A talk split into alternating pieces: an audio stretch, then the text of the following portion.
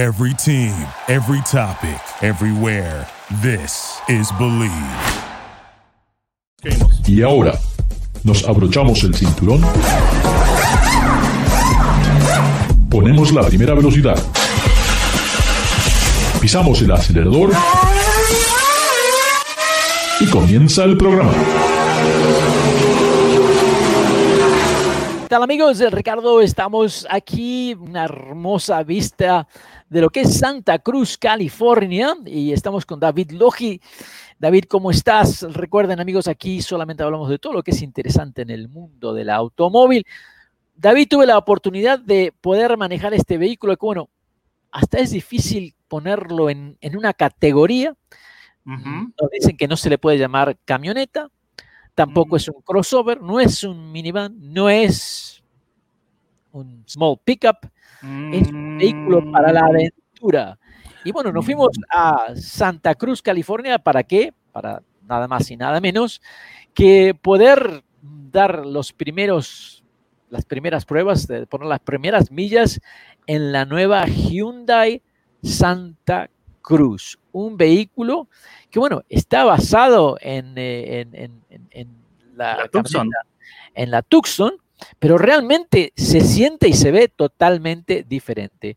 Esta caja abierta que tiene en la parte trasera, bueno, eh, solamente era para mostrar los rulos que cuando estoy cerca del mar se me enrula todo el cabello.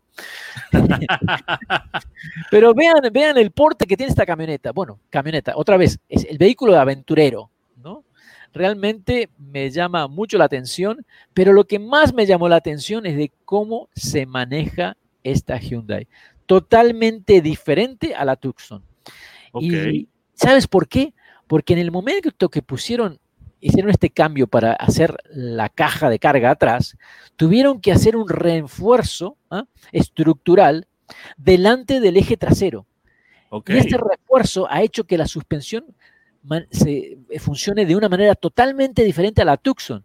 Y te digo, se siente mucho mejor que la Tucson. Y eso fue lo, lo que más me impresionó de lo bien que se maneja este vehículo dinámicamente, se siente plantado todo el tiempo, muy poco rol de la carrocería de lado a lado en las curvas, eh, buen frenado, buen, eh, buena aceleración, pero especialmente cuando lo manejas dices, wow, yo quiero que todos los crossovers se sientan de esta manera.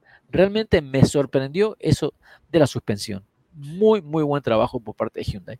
Estilísticamente es algo diferente, es, es, difícil de decir dónde lo ponemos, porque es algo nuevo.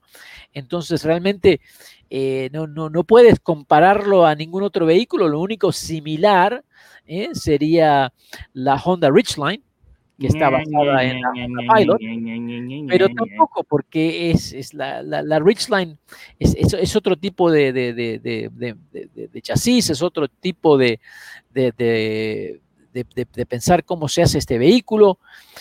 Eh, lo único que me hizo acordar realmente, lo único que me hizo acordar esto fue, uh, perdón, es que a la Subaru Brat, si te acuerdas.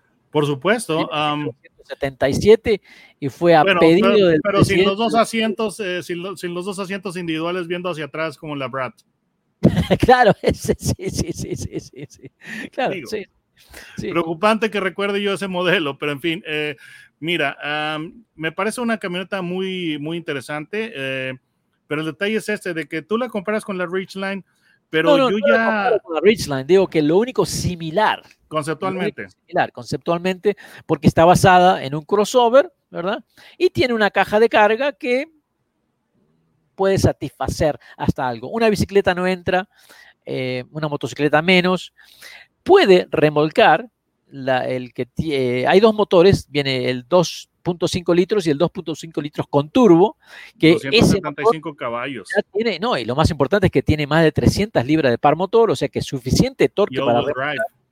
Pero y con el all-wheel drive que le da buen agarre, pero me gustaría probar eso porque dicen que puede remolcar 5000 libras.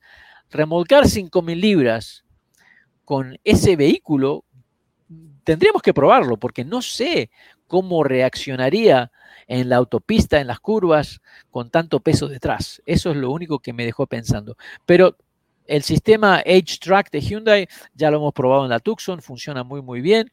Ah, y realmente es algo que llama mucho la atención porque es algo totalmente diferente. Diferente y se lo, se lo, se lo llama, ¿eh? es un vehículo ¿Cómo, cómo, cómo, no sé cómo lo vamos a llamar en español? Porque aventurero deportivo.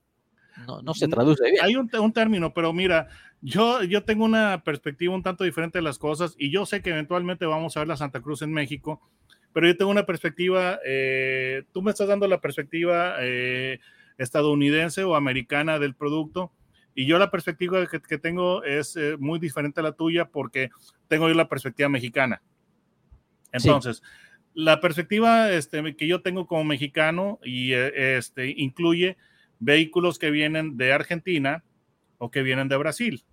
Entonces, lo que, es, eh, lo que es la pickup basada en automóvil, aquí en, en, México tenemos muchísimo tiempo que la tuvimos. Por ejemplo, tuvimos la, la bueno, y seguimos teniendo la Volkswagen Sabeiro, que la Volkswagen Sabeiro es, es, una, es una versión uh, pickup de un automóvil llamado Gol que es, que es uno de los más este, populares en Brasil. Además, eh, tuvimos eh, por mucho tiempo una versión pickup del Chevy, que el Chevy eh, era el uh, Opel Corsa.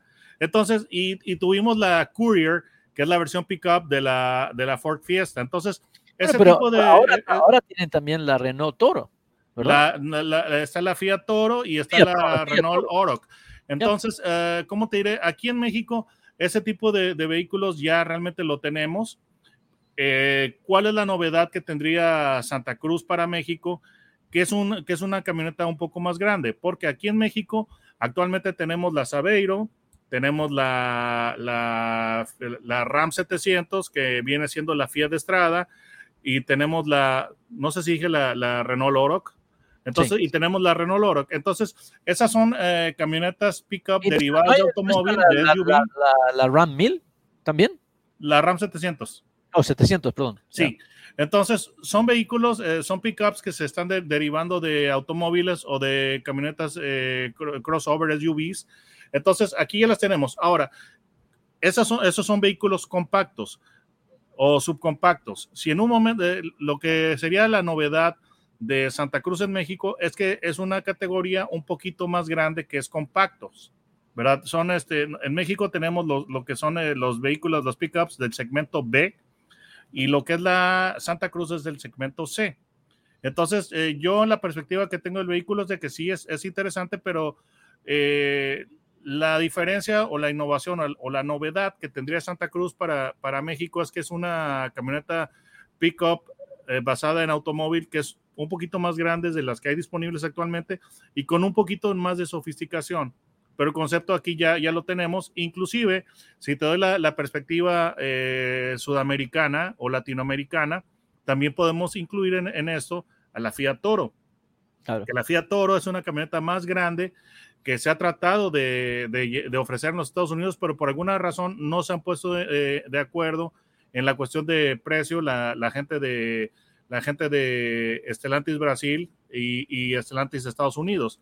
Bueno, te, la, te, la, te, quiero contar que hablé, tuve la oportunidad de, de, hablar con los ingenieros y los diseñadores de, de esta nueva Santa Cruz uh -huh. y pude eh, verificar uno de los integrantes del equipo me, me, me, contó que tuvieron, que tienen, una Toro ahí en, en, en la Hyundai, uh -huh. que la usaron como base, ¿no?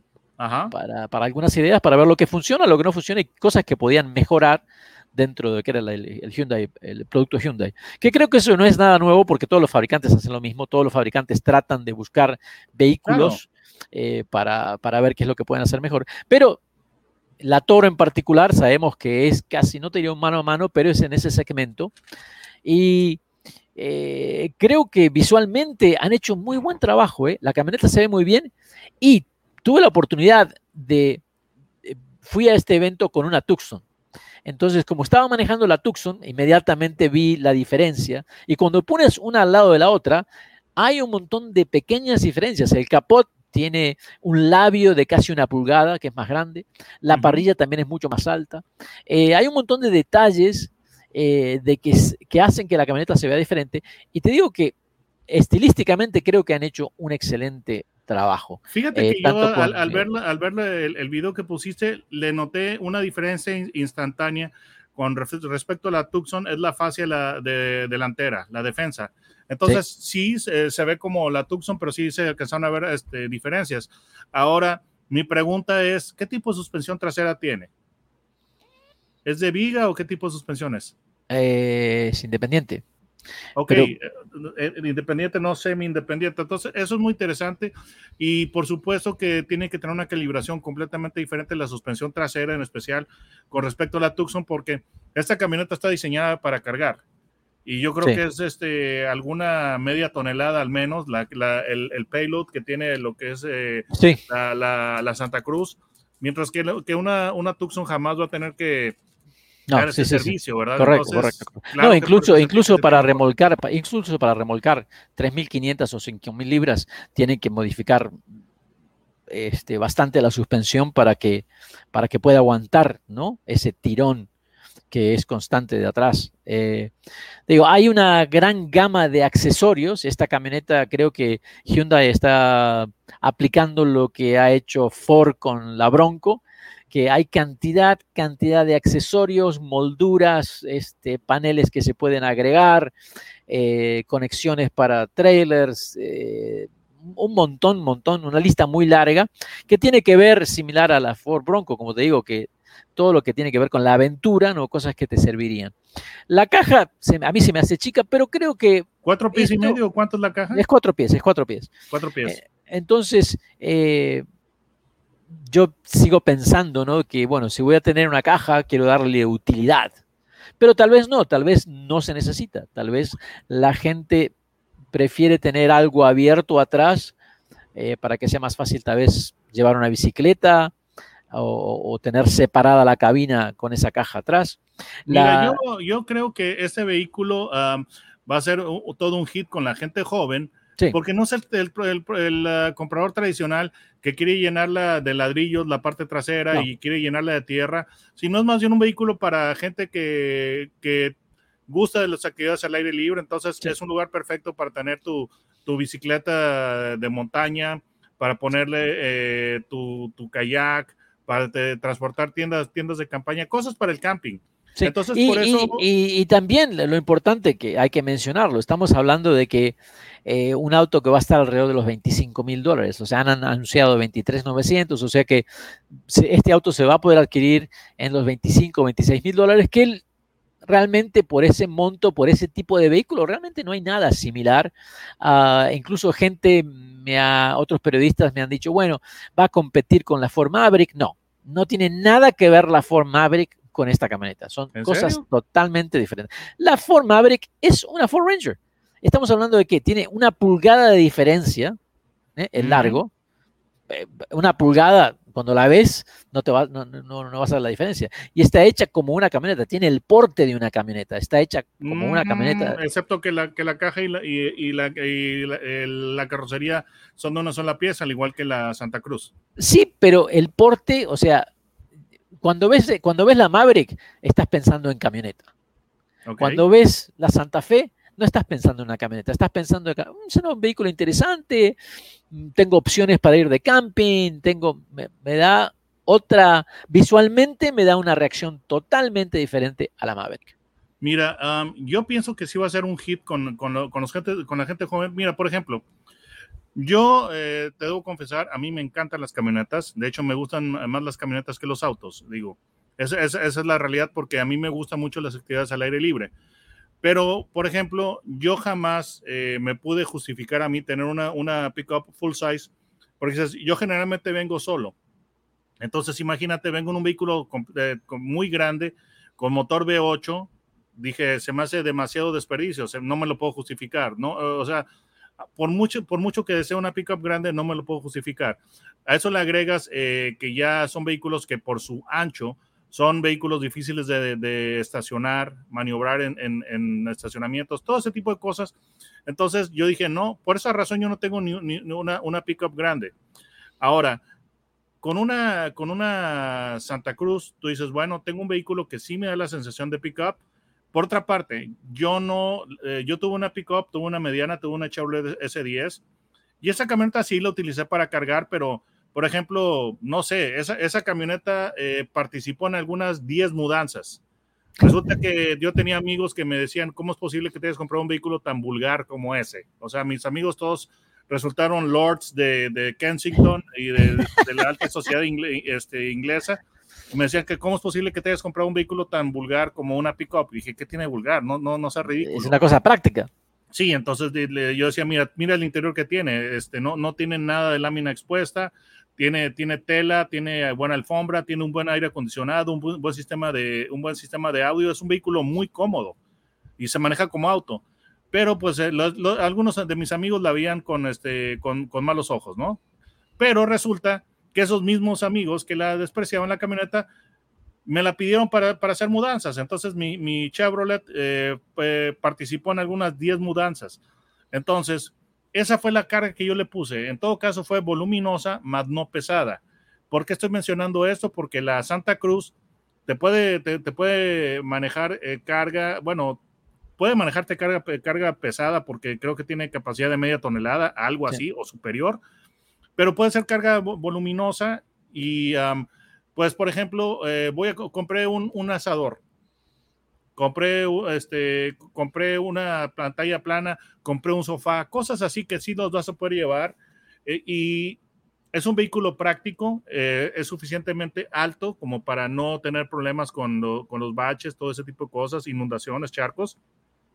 Es, es vehículo maniobrable y aparte con un consumo de, de combustible razonable. Entonces yo creo que mucha gente que había tenido ganas de una pickup grande o una pickup y no se podía justificar algo tan grande como una F-150, una Ram, una Silverado, le, va, le, van a estar muy a, muy a gusto con esta, con esta camioneta. Yo en lo personal, yo sí, yo sí me parecería muy atractiva. La que a, a mí me ha capturado la atención y mi imaginación, te lo tengo que decir sinceramente, es la Maverick pero la, la, Santa Fe a mí de la Santa Cruz me parece, me parece, perdón, es de que la Santa Fe vamos a tener la, la presentación el, el jueves aquí en, en, en, México, por eso pensé en eso, pero me parece que es un vehículo que va a ser un, un verdadero éxito con la, con la gente joven y porque también la gente joven ya no quiere contaminar tanto. Entonces, sí, es un sí. No, que... te digo, a ver, yo creo que mmm, eh, estoy mirando aquí, payload, de payload es 1700, entre 1500 y 1700 libras. Que es bastante, bastante bueno. Es, es in, eh, increíblemente para el, para, el, para, el, para el vehículo que es, para el tamaño, es bastante elevado. Sí, sí, sí. Entonces, yo creo que sí, eh, sí va a ser, eh, va a ser un vehículo eh, interesante. Ahora, por ejemplo, la, la Ridgeline fue un buen concepto, porque la Ridgeline tiene algunas eh, novedades muy interesantes. Por ejemplo, ese compartimiento de carga o almacenaje debajo del piso de la caja, la abertura variable de lo que es el tailgate. Pero el problema es de que, eh, y, es, y, esta fue la, la, la, equivocación grave que hizo Honda con la Ridgeline, la puso a un precio demasiado similar al de una pickup sí, eh, sí, normal, sí, grande. Eh, entonces, mucha gente dice, oye, bueno, ¿sabes qué? Voy a pagar un poquito más, o si por el mismo precio me llevo un vehículo más grande. Bueno, pues, o por menos, o por menos. ¿Verdad? Exacto, me, menos, eh, exacto, me voy a llevar, o sea, por, por, eso la Ridgeline no ha capturado, no ha capturado a la, a la, la Pero la yo creo que también eh, la gente de Honda, uh, uh, creo que para ellos es un éxito esa camioneta porque eh, cumple esa función de que realmente el que compra esa camioneta necesita el espacio, ¿ah? pero tiene un andar muy diferente. Tiene un andar muy, muy diferente a cómo se siente una camioneta. Tú manejas una Ridgeline y no tiene nada que ver con una camioneta Chevrolet, ah, Ford. Se siente como una minivan Odyssey. Se siente como una minivan. ¿Ok? Ahora. Ese es, ese es lindo cómo se siente. Es tranquilo para llevar diciendo, a la familia. Tú me estás diciendo que es un éxito eh, para, para Honda la Ridgeline. ¿Es en serio que me, me estás diciendo? Yo creo eso? que sí por lo, por lo que venden. O sea, no, ellos no están tratando de hacer nada masivo con esa camioneta. Lo único que están haciendo es tratar de mantener el cliente dentro de Honda. Mira, eso que tú me acabas de decir es el equivalente a lo que, a lo que diría un pésimo cirujano. ¿Y sabes qué, qué dicen los pésimos cirujanos? ¿Quieres que te diga qué, qué dice un, un, un, mal cirujano? A ver, Oye, Ricardo, es que pues te voy a comentar de, de la operación la operación fue un éxito rotundo, rotundo. La operación murió. salió a pedir de boca. Perdimos al paciente, pero la operación fue un éxito. Así es como yo lo veo, eso que me acabas de decir. Mira, yo creo No, que vendiendo, vendiendo constantemente, eh, estamos hablando de, a ver, cuántas unidades. Estamos en el 2021, el año pasado 32 mil unidades, el 19 33, en el 18 30 mil, en el 17 34 mil. 32 mil unidades en un mercado de- donde, por ejemplo, los líderes venden un millón. Pero líderes de qué? O sea, no estamos comparando, porque no se puede comparar. No, no es, no es una, no le podemos decir es una camioneta, no es una camioneta, es otra vez es algo similar a esta deportiva aventurera, este vehículo deportivo y aventurero de Hyundai, en la Ridgeline, es que para quién es? Es que Es la, para la, la- Ridgeline, o sea, no, no es ni siquiera un eructo, un hipo de, de, de, de, una F-150. no, claro que no, pero no lo quiere hacer, no lo quiere hacer. Bueno, pues si ese era el objetivo, los felicito, pero es, eh, no sé. Es una, eh, es una Honda Pilot con, con, ah, con una caja. A mí, me, a mí, mira, te voy a decir algo. La, la nueva Ridgeline a mí me, me agradó muchísimo el- el- la evolución que tuvieron con su rediseño, eh, con el paso a la segunda generación. Bueno, la segunda Porque- generación es lo que hicieron es que le hicieron esa línea al costado que visualmente te hace ver como oh, la caja de tiene la, una de- caja de- de la que carrocería. realmente es solamente y cosa hicieron más angular, más tradicional, más tipo pickup. Mientras la primera Honda Ridgeline, realmente el, el estilo era atroz, era horrible. Era, era, era, eh, no sé, es la, es la mamá o la abuelita de la Cybertruck. sin, sin- sin querer darse, cuenta. Pero el, det- el detalle es este, de que, de que Ridgeline, para mí la, la- la gran equivocación que tuvo Honda es de que la hizo demasiado grande. Si lo hubiera hecho, eh, en vez de hacerla basada en un vehículo mediano, lo hubiera hecho basado en un compacto y lo hubiera separado suficientemente de precio, yo creo que sí habría sido un, un verdadero éxito. Entonces yo no sé si va a haber una, una generación adicional de la Ridgeline, pero No, yo la trataría de hacer, eh, de hacer más pequeña y más accesible. O sea, básicamente lo que hizo Hyundai con la Santa Cruz. Y bueno, yo Eso para me parece el, el sweet spot de lo que es eh, precio, tamaño. yo creo que lo pueden hacer con el Civic. Que le pongan una caja al Civic. Bueno, sí, po- podrían hacerlo. Este, vamos a ver si lo hacen. Pero realmente. eh, Pero bueno, el, está- el, el Ridgeline esta es un mid-size adventure vehicle. Ahí está. Estoy mirando la, la página de Honda. Pero Mid-size adventure vehicle. size. Mid-size a precio full size. eh, ¿Dónde firmo? Entonces, eh, la, la, la Hyundai, la, la Santa Cruz, a mí me parece una eh, alternativa interesante. Yo la comparo, por ejemplo, con la, con la Maverick y tiene una personalidad considerablemente más deportiva, eso sí, y más juvenil. Pero te debo confesar que aún así, la, la que me sigue causando mucha curiosidad es la Maverick. Sí. Bueno, tendremos que ver la Maverick cómo funciona con el, con el, con el, Pero con el eh, paquete híbrido. Eso Ajá. creo que eh, 20 mil dólares. No, no creo que, que la híbrida cuesta 20 mil. Vamos a verlo. No, no, salga. sí va a costar, pero el pequeño problema es de que para que tú encuentres una de 20 mil dólares y eso es antes de lo que son este, los eh, destination charges, o sea, lo que es el, el flete.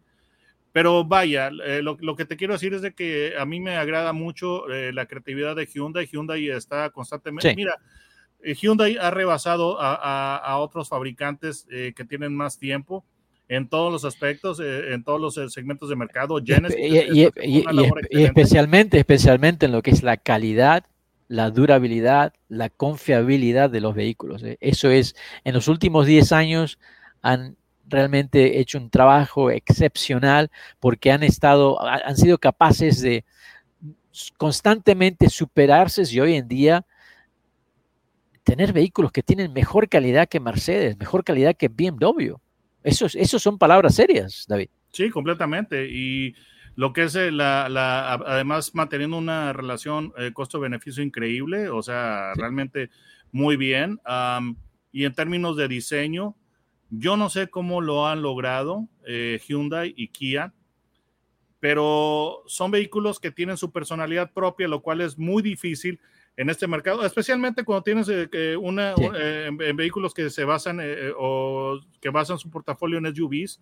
Sí. Y aquí en esto, pues es eh, pues, eh, lo- le- los- el aplauso para lo que es el oficial creativo en jefe de Hyundai, que es Luke Donkerwalk, Sí, Luke que es este, pues el, el papá del Lamborghini, si no mal no recuerdo, Murciélago. También estuvo en Bentley, digo, es, es, es, es- es amigo mío, ¿verdad? Este, muy bien. Entonces, eh, creo que ha hecho un, un trabajo extraordinario. ¿Y por qué, por qué estoy hablando de, de la cuestión de diseño, de lo que está logrando Hyundai? Tú ves la nueva, la nueva ola de vehículos Hyundai y tú sabes que son Hyundais Sí, eh, con esta nueva, con esta nueva eh, filosofía de diseño que tiene, que tiene Hyundai, son vehículos muy distintivos y eso es algo que es extremadamente importante para una marca. Yo miro los y vehículos. extremadamente difícil, Ricardo, porque, Sí. por bueno, ejemplo, no tenemos que ir muy lejos, David, de- de- te, te interrumpo, porque una marca que me gustó por años, por años, por años, hoy pienso que Mercedes-Benz ha perdido la filosofía de diseño. De un modelo a otro no sabes si es, el- si es la misma fábrica. sí, sí, sí, sí, completamente. um, pero mira, yo, yo donde pienso que es más, eh, más pronunciado esto y, y lo que vuelve más, eh, más eh, marcado y dramático lo que es el logro de Hyundai en términos de diseño y también de Kia, es que mira, por ejemplo, y aquí te, va la perspectiva de un mexicano, ¿ok? Yo te hablé hace un rato de la, la- cuando tú estabas hablándome de, de, este, lo único que de, original que es Santa, Santa Cruz. Yo te dije, bueno, para mí como mexicano, que tenemos Renault Oro, que tenemos eh, Ram 700, etcétera, etcétera, no me parece tan original, sino pues eh, la única diferencia es el tamaño y la sofisticación. Ahora, en términos de, en, en términos de diseño, ¿por qué yo, yo, yo considero que es eh, excepcional lo que está haciendo Hyundai? Porque aquí en México ya nos están empezando a llegar murca- muchas marcas chinas. Aquí, por ejemplo, tenemos una marca de, de vehículos eh, llamada eh, Bike, Beijing, no sé qué, y acaba de llegar una que se llama Shangan, etcétera, etcétera. ¿Cuál es el problema o a dónde voy? El problema problema, es que si es Beijing no sé dónde, pues ahí sí hay un problema si ese es el nombre de la marca. Beijing no sé dónde. Es que son conocidos, pero, o sea, son muy conocidos eh, en, en- en China, pero en China no, no, no despreciamos el hecho de que es el segundo mercado más grande del mundo, o, por no decirte que el primero. Eh, Pero- sí, sí. El problema es de que sacan sus camionetas SUVs y, y qué sé yo, esas marcas, y dices, bueno, es de que estoy viendo un vehículo que es bonito, o vamos a, decir que tiene, tiene un diseño que es eh, que yo denomino genérico internacional. Dices, no es desagradable, pero es de que esa cosa, tú po- podría ser cualquier marca. O sea, yo, yo, no, yo no veo una camioneta de, de esas y digo, ah, es de, es de esta marca Bike o Chang'an o qué sé yo. Dices, Sí, es, sí, una, es una marca, es, es un vehículo que se ve agradable o no se ve ofensivo, pero no sé qué es. Sí, Y sí, en sí, cambio. Hyundai es un- eh, eh, eh, acaba de, de- de adoptar esta, esta eh, escuela de diseño muy audaz, pero inmediatamente tú ves, un- tú ves uno de los nuevos Hyundai y sabes que es un Hyundai. Entonces, para que un vehículo tenga identidad y tenga personalidad y tenga carácter, honestamente es muy difícil, pero Hyundai lo está logrando. Entonces, y eso tú lo puedes ver en, en el estilo de la, de la Santa Cruz. O sea, es un, es un vehículo muy único, muy original en, en su, en su diseño y es inconfundible. Tú ves una, vas Sí. a ver una Santa Cruz, tú vas a saber que es una Santa Cruz, no la vas Sí, a confundir sí, con sí, otra sí, cosa. sí. No, no, eh, Y y en es esto te digo, eh, eso me saco el sombrero porque no es algo fácil de hacer y lo han logrado No. que el auto se vea bien y se maneja, te digo, lo que más me sorprendió es de cómo se maneja. Ah, pero bueno, es, me pareció excelente. David, estamos en Garage Latino como lo hacemos todas las semanas. ¿Cómo hacen para que te encuentren en YouTube? Bueno, pues eh, pongan mi nombre, David, y mi apellido, Logi. Logi es con J, no con G, y automáticamente les, les va- a salir mi canal. Y tenemos cosas interesantes, como les digo, esta semana estamos probando lo que es la Land Rover Defender. Un gran vehículo, honestamente. Pues yo no he tenido la oportunidad, todo el mundo me dice que es lo mejor, todavía tengo mis dudas, es la única que me queda, ya he probado la Bronco, la Raptor, la Razor, TRD, eh, mira. casi todas. Mira, eh, lo que te puedo decir es lo siguiente. Ok, tiene una capacidad eh, todoterreno muy elevada. Pero si yo en, en un momento dado te digo que, no sé, ¿cuál es tu platillo favorito? ¿Cuál es tu platillo favorito, Ricardo? ah, milanesas de pollo. Ok, perfecto. Si yo te dijera, Ricardo, las milanesas de pollo son, son eh, deliciosas, no te, no te sorprendería porque tú dices, yo sé que una milanesa de pollo es deliciosa, ¿ok? Entonces, si yo, te, si yo te digo que una Land Rover Defender es capaz fuera del pavimento, tú dices, no tiene nada de sorpresa, de, de sorpresa eso porque para, para eso es el vehículo. La sorpresa para mí de la Land Rover Defender ¿Y tú, tú algunas condujiste el modelo anterior de la Land Rover Defender? sí, sí, sí, sí, ¿Tú, tú recuerdas que era muy buena fuera del pavimento, era excelente. Pero una vez que entrabas a, caminos pavimentados, era un tormento. Era un vehículo eh, eh, cansado. Eh, eso es siempre el compromiso de los grandes vehículos 4x4. Están hechos para andar en el 4x4 ah. y en el momento que subes al asfalto, ahí tienes que estar el compromiso. Bueno, todo el mundo dice que eso funciona. era un compromiso terrible porque la, la Land Rover Defender original en el pavimento era torpe, no te inspiraba confianza. No, y se, eh, sentía pesada. Venías, a alta velocidad y el vehículo no, no, te daba esa, esa, sensación de tranquilidad. Frenabas, le pisabas el pedal de freno y aunque estuviera frenando, tú sentías que el vehículo no estaba frenando. La nueva Land Rover Defender lo hace excelentemente en pavimento y en la ciudad. Y eso para mí es, es el gran milagro de este vehículo. Pero lo que me llama la atención de, y por eso la quiero probar, es que hay muchas partes que son de plástico alrededor, en las esquinas del, de, este Defender. Y eh, ya sé lo que va a pasar cuando empieces a hacer off-road, esos pedazos de plástico van a volar. Sí, pero pues por otra parte ya con todo lo que es, eh, a ver, pedazos de plástico como que las defensas o a qué te refieres? Sí, si miras las esquinas del vehículo. Mira, ya lo que, veo es que ya tiene las, fascias, flexibles y todo, pero pues ya todo el mundo, ya lo, está haciendo todo el mundo. Entonces ya, ya esa expectativa de que vas a tener lo, que son los paragolpes metálicos y todo, ya realmente ya nadie lo espera. Sí. Ya ni los pickups tienen los paragolpes metálicos. Bueno, pero el Jeep todavía viene así, el Jeep. El Jeep sí, pero el Jeep no tiene el desempeño fuera de, de la, del pavimento que tiene la, Ah, eh, no, no, no, este, en eso sí estamos de acuerdo. El, Wrangler es un vehículo excelente en eh, fuera del pavimento, pero, ya, pero en el pavimento, mientras ha mejorado mucho, aún puede llegar a sentirse cansado y no tan ágil. No, se siente, no, la Defender se siente muy ágil, la puede conducir a más de 100 millas por hora, o sea que a 190 pues, Creo, David, que no nos queda otra que tenemos que participar en, en este evento. Vamos mitad y mitad.